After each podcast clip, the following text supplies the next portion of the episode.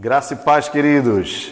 Salmo 27, versos 13 e 14, diz assim a palavra de Deus: Eu creio que verei a bondade do Senhor na terra dos viventes. Espera pelo Senhor, tem bom ânimo e fortifique-se o teu coração.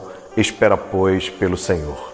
Meus amados, mais uma semana se inicia e nós não temos a mínima noção do que vem pela frente. Mas uma coisa nós temos plena convicção: a bondade do Senhor nos acompanhará. Ele é sempre bom, ele é sempre fiel, ele sempre está conosco. Busque ao Senhor, ame ao Senhor, fortifique-se no Senhor, pois ele é fortaleza em tempo de angústia.